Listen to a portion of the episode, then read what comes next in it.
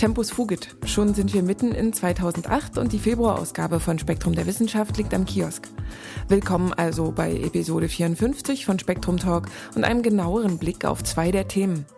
Anästhesie und Atomwaffen. Am Mikrofon wie immer Anita Becker und Arvid Lai.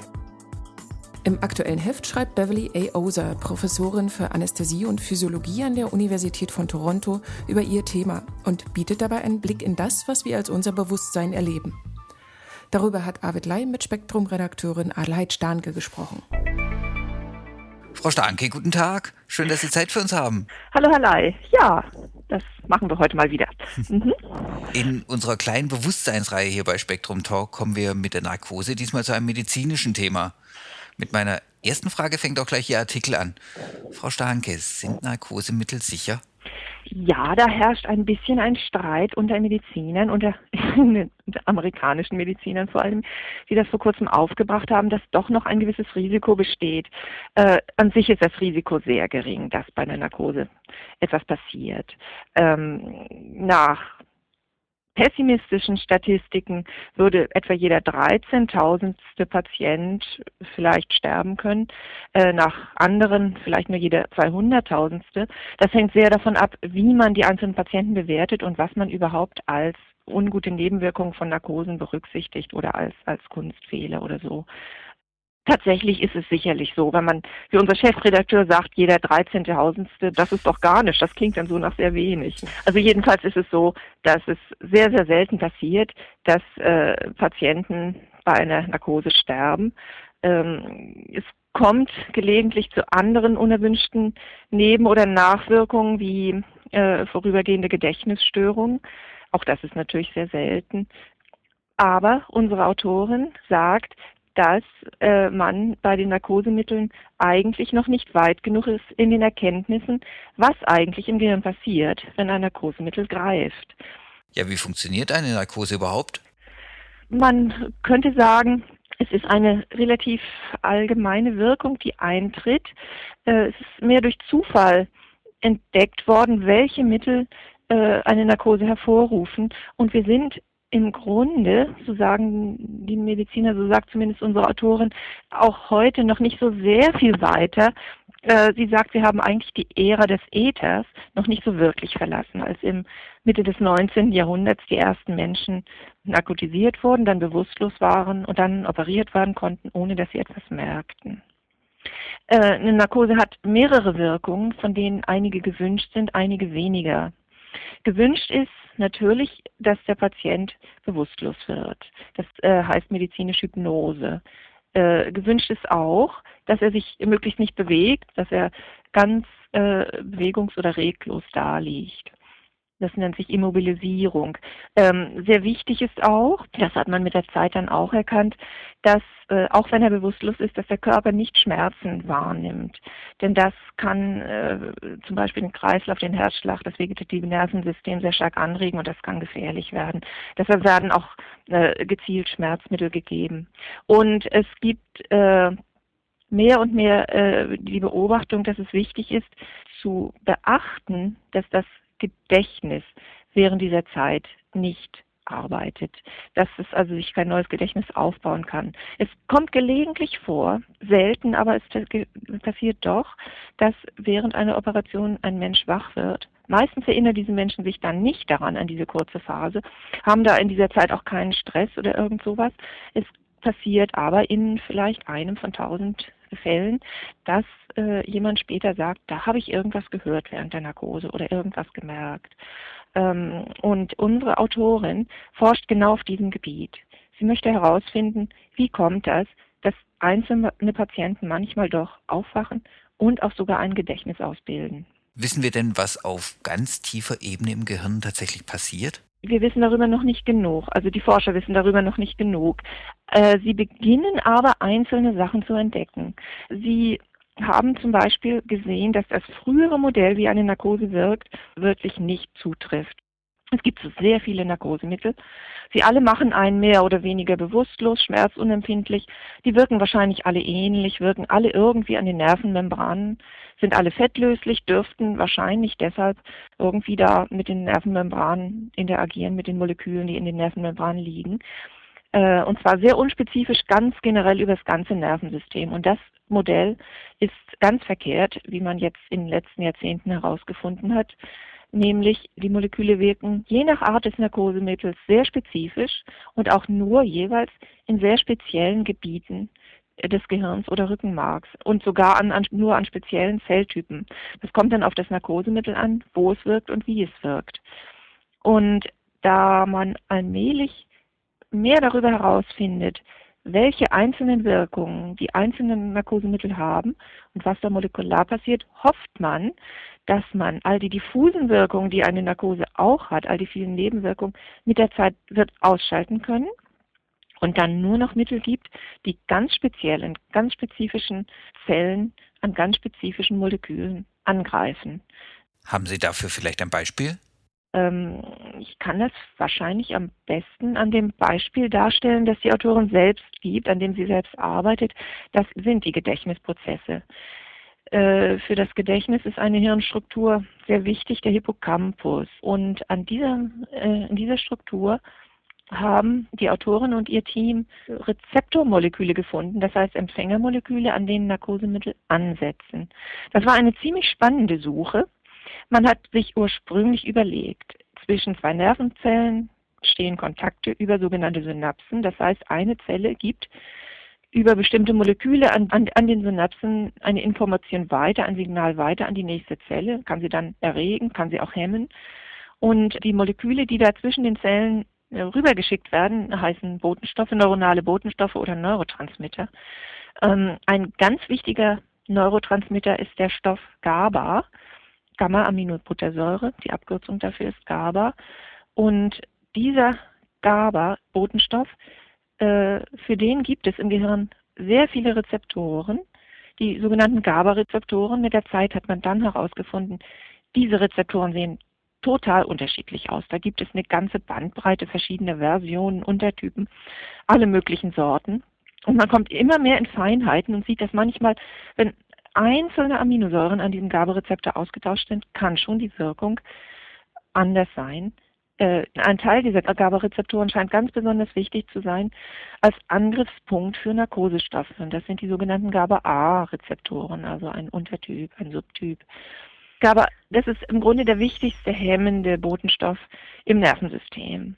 Und das bedeutet, dass er die Erregung von Nervenzellen ausbalancieren hilft, dass er sie dämpfen kann, auch unterdrücken kann, je nach Stärke. Und an diese selben Rezeptoren, an die der, an, an der GABA-Botenstoff sich anlagert, lagern sich auch, soweit man es bisher untersucht hat, einzelne äh, Narkotika an. Es scheint also ein sehr wichtiger, ein sehr wichtiges Empfängermolekül zu sein, das äh, auf Narkosestoffe reagiert. Die Forscher um unsere Autorin, Frau Orser, haben dann im Hippocampus, wo Gedächtnisprozesse äh, stattfinden, lange gesucht, welche Synapsen das wohl sein könnten, an denen die Narkosestoffe wirken und haben durch Zufall gefunden, es sind in dem Fall gar nicht die Synapsen, sondern die Zellen tragen die Empfängermoleküle, also die Rezeptoren, auch außerhalb von Synapsen. Dort ist fast nichts mehr von, von GABA da. Es ist nur sind, äh, na, das, was aus den Synapsen ausfließt, was sich irgendwo um die Zellen herum verteilt, diese geringen Mengen. Die genügen dafür, dass diese Rezeptoren aktiviert werden und dann auf der Zelle eine Hemmung bewirken. Da kommt eine, eine sehr interessante Beobachtung dazu. Ärzte wissen, dass Patienten, die man narkotisiert, bevor sie wirklich bewusstlos werden, noch sehr lebhaft sein können, sich unterhalten können und äh, später nichts davon wissen. Das heißt, das Gedächtnis wird normalerweise sehr viel früher gestört, als äh, die Bewusstlosigkeit eintritt. Und das bedeutet im Grunde, dass normalerweise ein Patient, wenn er mit diesen äh, Narkosestoffen konfrontiert wird, auch wirklich kein Gedächtnis davon haben wird, was, was während der ganzen Zeit, während der Operation oder Narkose passierte. Nun gibt es das tatsächlich ja in Einzelfällen, wenn man eine Narkose sehr schwach ausbalancieren muss, bei Herzkranken manchmal zum Beispiel, dass diese Leute zwischendurch doch kurz wach werden. Und nun ist eine Spekulation, dass vielleicht das äh, genetische Unterschiede sind bei den verschiedenen Menschen, dass einzelne da bestimmte Rezeptoren in ihrem Hippocampus vielleicht nicht so haben wie andere Menschen, die sich sehr leicht, äh, wenn sie sich, wenn sie narkotisiert sind, äh, deren Gedächtnis relativ zuverlässig ausgeschaltet ist. Das ist aber reine Spekulation. In dem Fall beruht das auf Untersuchungen an Mäusen, bei denen man äh, mit genetischen Verfahren solche Rezeptoren hat ausschalten können äh, wie gesagt, kann man noch lange bei Bewusstsein sein und das Gedächtnis funktioniert schon nicht mehr, wenn man sehr geringe Mengen von Narkotika verabreicht bekommt. Das hat man mit Mäusen probiert und hat mit denen in diesem Zustand, wenn sie noch wach waren, Lernversuche gemacht. Und normale Mäuse äh, lernen dann tatsächlich überhaupt nichts mehr, weil eben das Gedächtnis nicht funktioniert. Aber solche gentechnisch veränderten Mäuse, die können dann noch etwas lernen. Da konnte man also beweisen, in dem Fall, dass diese speziellen Genmäuse dadurch, dass dieser Rezeptortyp versagt, weil er ausgeschaltet wurde, dass dadurch das Gedächtnis, diese, dieser Gedächtnisausfall und die Narkose eben nicht stattfindet. Also ein mhm. ganz interessanter Versuch. Bewusstlosigkeit ist ja sowieso unser Hauptthema. Wie äh, Narkose das Bewusstsein ausschaltet, ist tatsächlich sehr schwer festzustellen. Also da gibt es noch Spekulationen. Es liegt auch daran, dass man noch nicht wirklich weiß, was das neuronale Modell für Bewusstsein denn eigentlich ist, das neuronale Korrelat für Bewusstsein.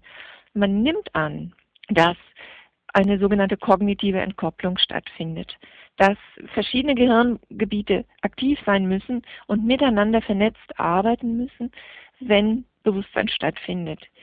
Und es könnte sein, dass wenn unter Narkose diese Verbindungen teilweise verloren gehen oder zu schwach werden, dass dann eben diese Kommunikation der verschiedenen Hirngebiete untereinander zu schwach wird oder äh, ganz ausbleibt und dass das Bewusstlosigkeit bedeutet. Aber das ist bisher wohl reine Spekulation. Unsere Autorin formuliert das so, es ist, als wären in einem Telefonnetz zentrale Stecke herausgezogen.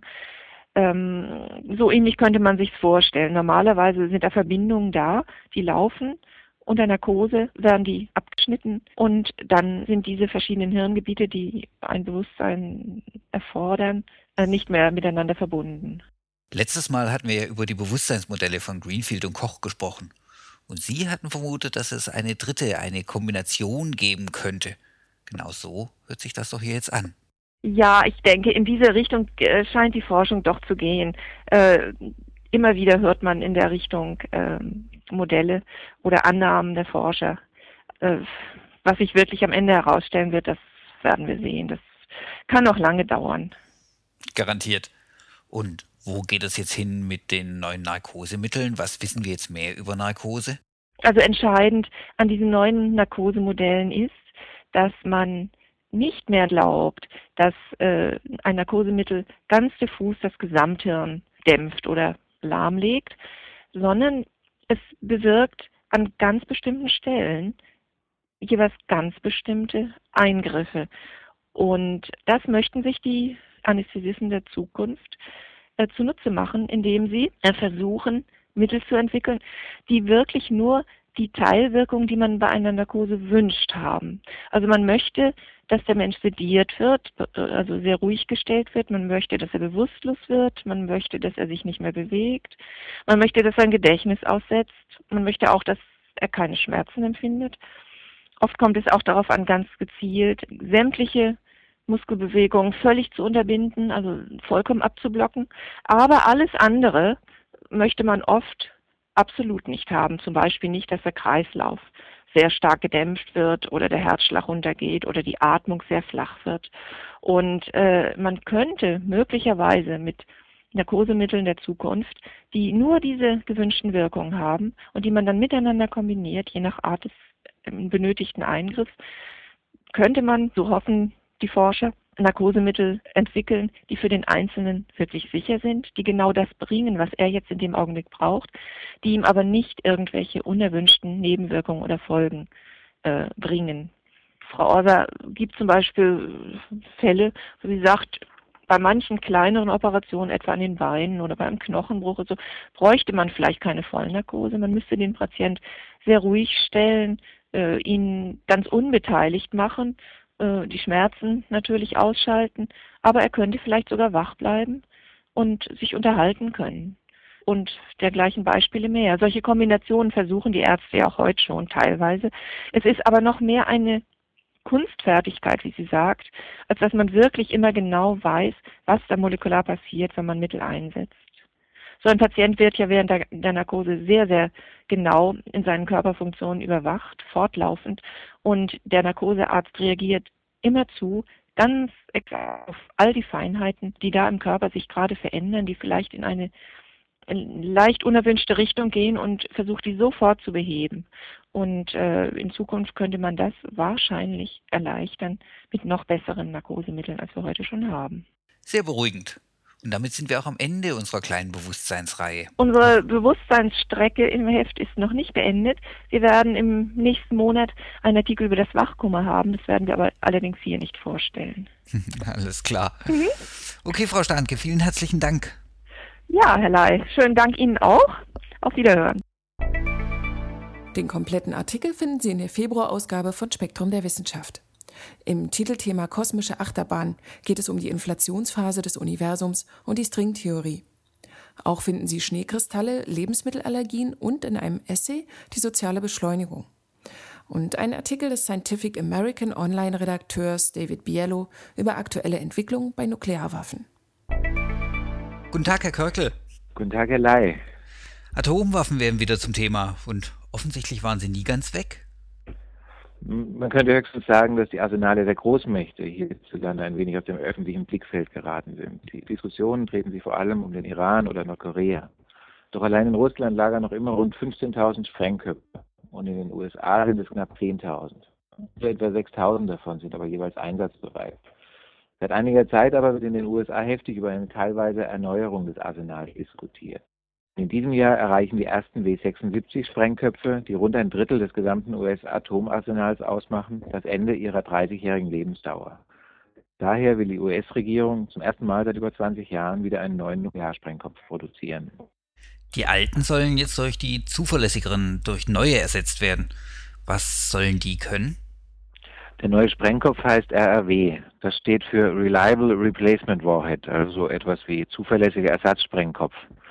Seine Befürworter nennen viele Gründe, warum man ihn braucht. Zum Beispiel altert das Plutonium und man kann sich fragen, ob die Sprengköpfe noch so funktionieren würden wie erwartet. Außerdem soll die neue Bombe zuverlässiger sein. Zum Beispiel können die Explosivstoffe, die künftig zur Zündung benutzt werden sollen, nicht durch Hitze oder Stöße zur Explosion gebracht werden. Und weil er im Wesentlichen auf bereits getesteten Designs beruht, heißt es, könne man sogar ohne Explosionstests auskommen. Und umweltfreundlich sollen sie ja auch sein. Umweltschutzgründe werden tatsächlich auch genannt. Der RRW käme zum Beispiel mit weniger toxischen Substanzen aus. Bei Teilen des Herstellungsprozesses würde, statt dass man Giftmüll produziert, hinterher hundertprozentig recycelbarer Müll anfallen. Trotzdem ist das Programm höchst umstritten. Warum? Es gibt natürlich politische Gegenargumente. Die politische Lage weltweit verträgt es nicht, wenn die USA plötzlich anfangen, neue Sprengköpfe zu bauen. Aber es sprechen selbst technische Argumente gegen den RRW. Die Jasons, das ist eine unabhängige Expertenkommission, hat nachgewiesen, dass Plutonium auch 100 Jahre alt werden kann, ohne dass die Funktion der Bombe beeinträchtigt wäre. Auf Fragen der Sicherheit, wenn man zum Beispiel davon spricht, dass Explosionen versehentlich ausgelöst werden könnten oder die Waffen von Terroristen entwendet werden könnten, sind längst gelöst. Die eigentlichen Gründe der US-Regierung, dass sie jetzt Milliarden in die Wartung ihres Arsenals und in die Entwicklung neuer Waffen steckt, scheinen eher darin zu liegen, dass das Know-how nicht verloren gehen soll. Der Planungsdirektor der für Nuklearwaffen zuständigen Behörde im US-Energieministerium, John Harvey, hat das schon ganz offen gesagt. Wir wollen die Wissenschaftler und Ingenieure trainieren. Der Grund dafür ist ganz einfach. Die im Kalten Krieg aktiven Mitarbeiter gehen allmählich in den Ruhestand. Jetzt aber können sie die nächste Generation noch anleiten. Wie wahrscheinlich ist es denn, dass RAW tatsächlich gebaut wird? Haushaltsmittel sind noch nicht bewilligt. Teile des Programms wurden vom US-Kongress sogar gestrichen oder in Frage gestellt. Trotzdem, eine Kostenschätzung und ein Produktionsplan liegen bereits vor. Ab 2012 könnte der Bau des neuen Sprengkopfs beginnen, so heißt es. Derzeit wird allerdings durchaus schon investiert, nämlich in die Wartung des Arsenals. Und was muss man zu dieser Wartung tun? Die Wartung läuft unter dem Namen Stockpile Stewardship Programm. Dafür werden derzeit viele Milliarden Dollar ausgegeben. Die größte Komponente des Programms ist eine riesige Laseranlage in Nordkalifornien, die sogenannte National Ignition Facility. Sie alleine kostet mehrere Milliarden. Im Jahr 2009 geht dort die wissenschaftliche Arbeit los. Dann werden 192 riesige Laser auf ein einziges Ziel gerichtet, nämlich eine kleine Kugel aus Deuterium und Tritium. Und in dieser Kugel sollen dann für jeweils einen kurzen Augenblick Bedingungen herrschen, die an die bei einer Kernfusion heranreichen. Auf die Weise lassen sich Kernexplosionen simulieren und genauer untersuchen. Darüber hinaus finden auch subkritische Tests statt. Dabei ist die Masse des Sprengsatzes nicht kritisch. Das heißt, die Masse ist nicht groß genug, dass sich die nukleare Kettenreaktion selbst aufrechterhält. Es kommt dabei also auch nicht zur Explosion. Solche Tests finden aber auf dem Versuchsgelände Nevada statt, der, der sogenannten Nevada Testsite. Die USA demonstrieren damit also, dass ihre Testinfrastruktur weiter in Schuss halten, obwohl weltweit das endgültige Inkrafttreten des Teststoppvertrags gefordert wird. Sie haben ja eine ganze Seite mit Infografik und Statistik. Können wir da mal kurz draufschauen? Ja, diese Seite gibt einen guten Überblick über die Raketen- und Nukleararsenale der verschiedenen Nationen und über ihre Möglichkeiten, andere Länder damit anzugreifen. Zum Beispiel ähm, die USA, China und Russland verfügen über ballistische Raketen, die rund 10.000 Kilometer weit oder sogar noch weiter fliegen können. Und fünf Länder in der Welt, nämlich zusätzlich noch Frankreich und Großbritannien, haben U-Boote, von denen aus sie nukleare Gefechtsköpfe abfeuern können. Die Reichweite der russischen U-Boote beispielsweise beträgt über 8000 Kilometer. Sie könnten also noch in dieser Entfernung von ihrem Heimathafen einen Angriff starten. Ist das jetzt, haben wir es hier jetzt mit Säbelrasseln zu tun oder kommt der Kalte Krieg zurück? Säbelrasseln ist ein recht harmloser Ausdruck dafür, was in den USA derzeit geschieht. Wir haben darum auch eine Wissenschaftlerin der Hessischen Stiftung Friedens- und Konfliktforschung gebeten, die aktuelle Situation zu kommentieren. Allein schon die Pläne, sagt Annette Schaper, üben verheerende Wirkung auf die internationale Gemeinschaft aus. Zumal die USA sich nach wie vor weigert, den Teststoppvertrag zu ratifizieren, den sie vor über zehn Jahren selbst mit auf den Weg gebracht hat. Und nicht zuletzt nährt sie durch ihre unterirdischen Versuche auf dem Testgelände Misstrauen, ob sie möglicherweise sogar Atomtests durchführen. Denn kleine Nuklearexplosionen unterhalb der seismischen Nachweisgrenze wären durchaus denkbar. Sie lassen sich nur dann nachweisen, wenn vor Ort Inspektionen möglich sind. Das wiederum setzt aber ebenfalls das Inkrafttreten des Teststoppvertrags voraus. Das hört sich ja alles andere als positiv an. Mal sehen, was da noch kommt. Ihnen auf jeden Fall einen schönen Tag und vielen Dank, Herr Körkel. Ja, danke Ihnen, Herr Ley. Kommen wir zu etwas Erfreulichem. Michael Springer mit seinem aktuellen Einwurf. Fernheilung mit Hühnersuppe. Über die Lücke zwischen Wissen und Weisheit. Wir saßen nach dem Abendessen bei guten Bekannten beisammen. Angeregte Gespräche liefen kreuz und quer. Die meisten am Tisch waren im Grenzbereich zwischen Natur- und Humanwissenschaften tätig. Besonders interessiert lauschten wir einem amerikanischen Linguisten, der bei Noam Chomsky studiert hatte und uns mit Anekdoten über seinen berühmten Lehrer glänzend unterhielt. Alle im Kreis verstanden sich gut, denn unser Englisch reichte aus, um witzige Anspielungen zu verstehen und gelegentlich selbst einen mehr oder weniger gelungenen Scherz anzubringen. Vor allem glaubten wir uns stillschweigend einig, dass unsere unernsten Sprachspiele auf einer festen, gemeinsamen Basis ruhten. Jeder versuchte auf seine Weise im jeweiligen Beruf die Natur, andere Menschen und sich selbst mit den rationalen Mitteln seiner Wissenschaft zu verstehen. Doch dann erzählte die Frau des Linguisten, wie sehr sie ihren neuen Lehrer bewunderte, einen indianischen Schamanen. Schlagartig änderte sich das Gesprächsklima. Es wurde ernst. Wir alle wandten uns der Frau zu und begannen mit einer seltsamen Mischung von Vorsicht und Neugier nachzufragen, welche Erfahrungen und Einsichten ihr der Schamane denn vermittle. Sie berichtete von Nächten im indianischen Schwitzzelt, wo man bei großer Hitze, eintönigem Singen und schmerzhafter Körperhaltung allmählich in Trance verfalle und auf ungeahnte Weise mit dem wahren Ich konfrontiert werde. Auch stelle der Schamane die Aufgabe, allein eine Nacht in freier Natur zu verbringen, selbst Nahrung zu suchen und der inneren Stimme zu lauschen. Sofort überschlugen wir uns im Bemühen, diese Erzählungen zu verstehen, das heißt auf natürliche Weise zu erklären. Ja gewiss, so eine Nacht unter freiem Himmel könne eine unvergessliche Erfahrung sein, und die Wirkung meditativer Praktiken auf die Hirnfunktion sei ja mit bildgebenden Verfahren zweifelsfrei nachweisbar. Doch diese Art Verständnis stieß auf wenig Gegenliebe, sondern provozierte nur immer extremere Berichte. Sie stehe mit einer anderen Schamanenschülerin in so engem Kontakt, erzählte die Frau des Linguisten, dass ihrer beider Körper praktisch eins seien. Einmal habe sie dieser Freundin per Handy beschrieben, wie unwohl sie sich gerade fühle. Die habe daraufhin als bewährtes Gegenmittel Hühnersuppe gemacht und diese selbst gegessen, worauf das Unwohlsein sofort verschwunden sei. Unsere Kommentare zu dieser Heilung durch telepathischen Suppengenuss waren schon weiter hergeholt. Der Mathematiker erwähnte den britischen Biologen Rupert Sheldrake, der ja behaupte, es gebe fernwirkende und formbildende morphogenetische Felder, und eine Psychologin zitierte Untersuchungen, denen zufolge man sich positive Erlebnisse besser merke und negative leichter vergesse. Das alles beweise ihr nur, erwiderte die Schamanin, wie recht ihr Lehrer habe, wenn er sage, Wissen und Weisheit klaffen immer mehr auseinander, bis am Ende die Wissenden die Welt zugrunde richten und die Weisen verhungern. Einige versuchten daraufhin zugleich tiefsinnig zu nicken und skeptisch den Kopf zu schütteln. Da ist sicher was dran, sagte jemand, und ein anderer, mehr Weisheit könnte bestimmt nicht schaden. Der Abend endete kleinlaut. Er hatte uns eingebildeten Wissensarbeitern demonstriert, dass unsere Schulweisheit sich nicht träumen ließ, was für Dinge zwischen Himmel und Erde in einen von außen unauffälligen Menschenkopf hineinpassen. Wie sich wieder einmal zeigte, ist gegen esoterische Behauptungen im anekdotischen Gespräch kein Kraut gewachsen. Da hätten wir mit offen kritischen Einwänden statt halbherziger Verständnisversuche sicher auch auf verlorenem Posten gestanden.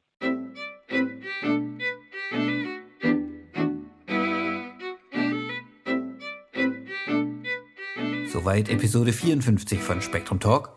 Wir danken fürs Zuhören und wünschen Ihnen bis zum nächsten Mal alles Gute.